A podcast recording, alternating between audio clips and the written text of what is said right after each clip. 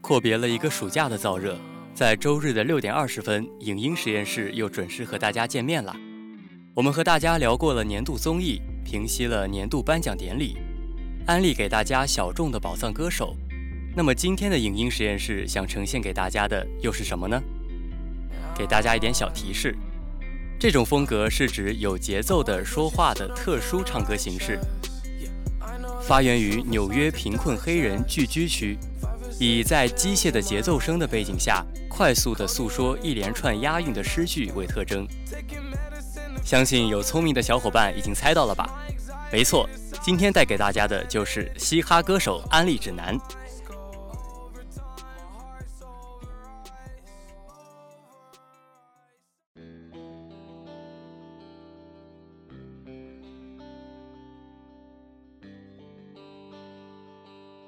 第一位歌手是 Lil Peep。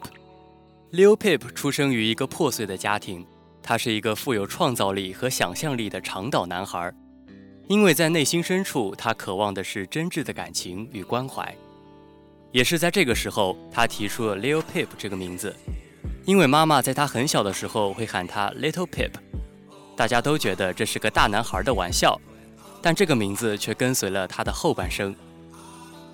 Pep 的音乐近乎是一种全新的形式，无法用简单的流行、摇滚、说唱来定义。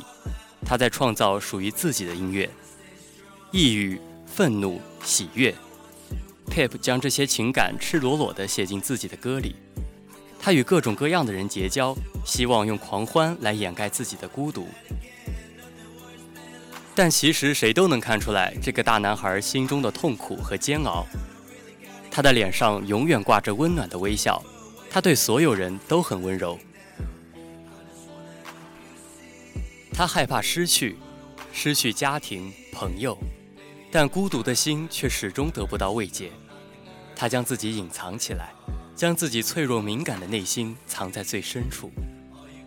搬去伦敦的日子里，Pip 将自己沉浸在疯狂的工作中，整整两个月，他每天只睡几个小时，工作。朋友、公司、音乐、应酬塞满了他的生活，他不想让别人觉得自己变得更糟，他想告诉别人：“我很好，我一切顺利。”这个善良的大男孩不想伤害到别人，只能选择封闭自己。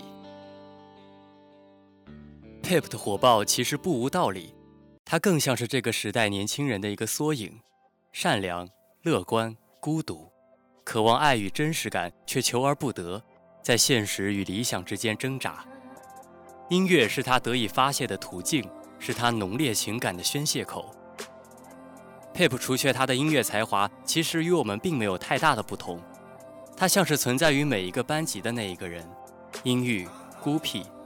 班上流传着很多关于他的传言，没有人与他来往，大家不了解，也不愿意了解这样一个边缘人。现在，post 主义的流行也与之有着或多或少的联系。后朋克、后硬核、后现代，实际上更多的是反映当代人的空洞与虚无。人总是在寻找认同，而这一点小小的认同，是我们得以生存的大大力量。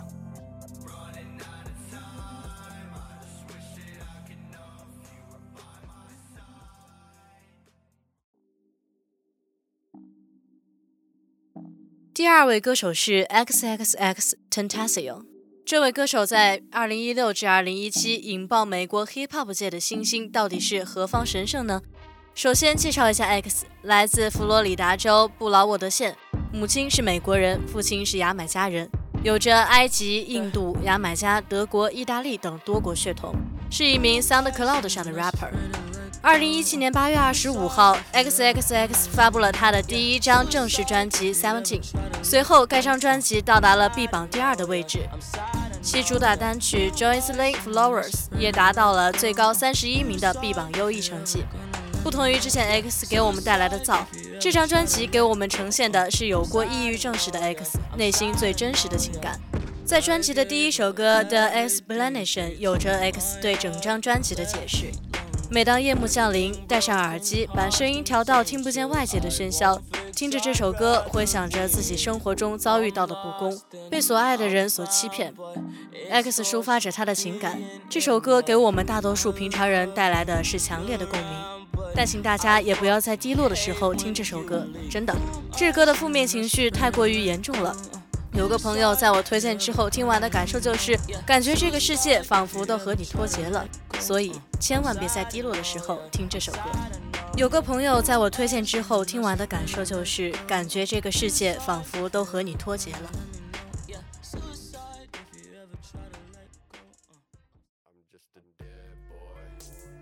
第三位歌手是 Bones。很多人因为受大多数 trap 歌手的价值观影响，而形成了一种思维定式，认为名表豪车才是 rapper 的标配生活。然而，像 Bones 这样的圈中另类，则让我知道了，喝矿泉水同样也是一件很 trap 的事。你看不到他在各种账号上炫耀和知名 rapper 的合影，也看不到他晒各种潮牌或是球鞋，他只把最原生态的低保真 trap 生活呈现给你。或许这样保持真实的态度，才是 trap 让我们着迷的真正原因。Bones 一头黑长发，潇洒却时常凌乱，歌曲风格和他的图片风格基本一致，低保真的诡异之底。一曲时间不长，发推特也话不多，除了说唱以外，最爱说的词就是嘘。如果 BOSS 的摄影画风改变一下，他应该是很多女生喜欢的那种长发美颜模特。然而，他选择的是哥特风意识流说唱，黑暗忧郁加低保真的视觉效果，搭配粗糙极端的歌词，音乐一直都是拥有浓重的个人色彩。讽刺性歌曲、令人难忘的制作以及苛刻的审美，都是 Bones 的特色。自2012年以来，Bones 就一直以极快的速度发布单曲。二十三岁时，他的个人作品数量就已经超过了六十这个数字。在 Bones 大概九岁的时候，为了庆祝 Bones 的生日，他的父亲就买了一个很大的苹果电脑，还配备了一个内置的麦克风。就是从那时候开始，Bones 的心里就埋下了做音乐的种子。之后开始做，就是在网上下载 beats，有时候他会预先先把 hook 部分做好。他阴暗低俗的说唱就是他的特色。但 Bones 也表示会尝试别的风格，像是自动调音的 R&B。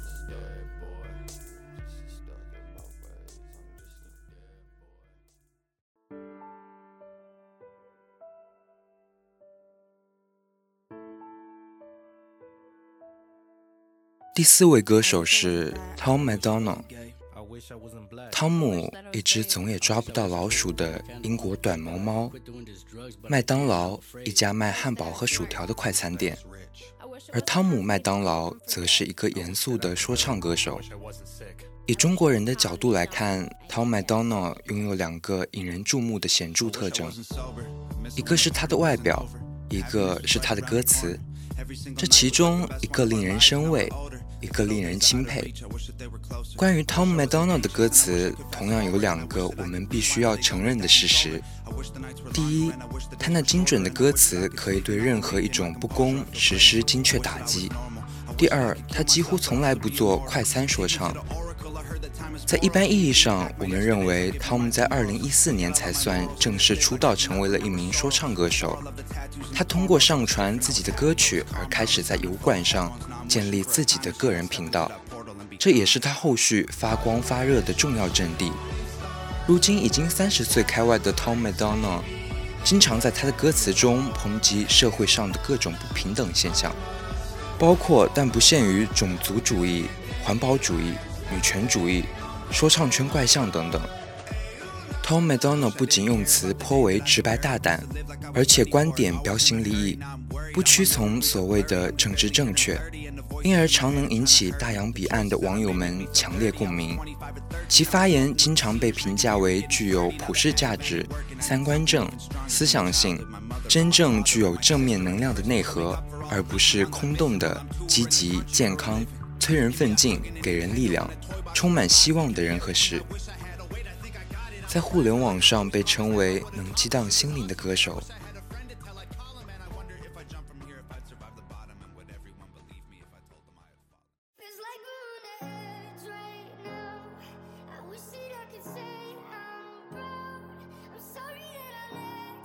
第五位歌手是 N.F。听 N.F 的人喜欢拿他跟阿姆去比较，因为二者的歌都极度的情绪化。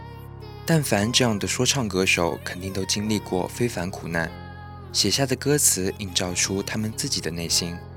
如今 N.F 已经二十六岁了，出生在密歇根的他，童年时就饱受家庭暴力的折磨，但很庆幸他没有堕落。否则，世上就少了一个天才说唱歌手。那一切关于生活的困惑和愤怒，都被他早早写进了歌里。那个时候，一个录歌的麦加上一台键盘，可能就是他支撑灵魂的全部。通过他的歌词来看，他的作品里不仅有爆发力极强的说唱，也有配着钢琴的柔和吟唱。所以，其实把他比作跟母爷一类的硬核说唱歌手，其实有失偏颇。N.F 作品里的内核精神，实际就是他的信仰。稍微分析一下歌词，你会发现，无论他什么风格的作品，实际都是对于本我的追求。抛开他歌词下那一层层不同情绪的外壳，最终支撑 N.F 走下去的，还是对于那一份信念的不懈追求。N.F 的歌词里其实大道理有很多，但这些都是以小见大的东西。通过这些，你实际可以看出，N.F 做歌也是在对他自我的不断探寻。总有人说 N.F 就是未来的阿姆，但这个结论在我看来不成立。二十六岁时的阿姆和二十六岁时的 N.F 完全是两个概念。感兴趣的可以去听听阿姆一九九七年的专辑，那个时候的阿姆更像是一个对生活放荡不羁的痞子。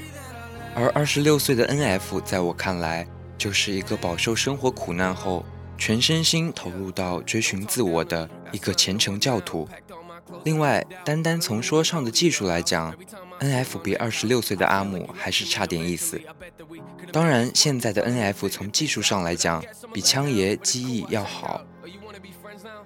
不得不承认，N.F 最吸粉的还是在于他作品中流露出的那深切情感。但情感这个东西，其实并不能支撑一个说唱歌手一直走下去，因为总有人会听腻了。总的来说，N.F 算是一位很纯粹的说唱歌手，但这样的路子似乎也在限制他的发展。如果 N.F 现在想要一直走下去，他的歌让我意识到人生还有种不一样的活法。还有和我一样感同身受的人在恪守他的信则。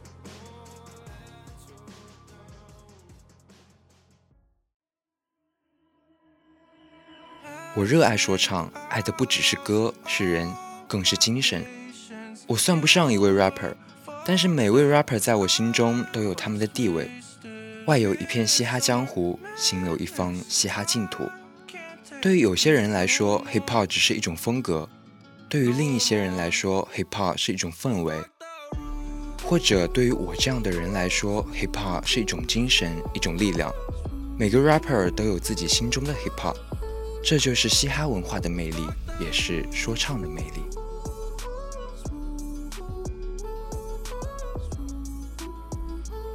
今天的影音实验室到这里就要和大家说再见了。播音：大海、石原李帅、季风。采编十一，机务火箭，共同感谢您的收听，我们下周同一时间再见。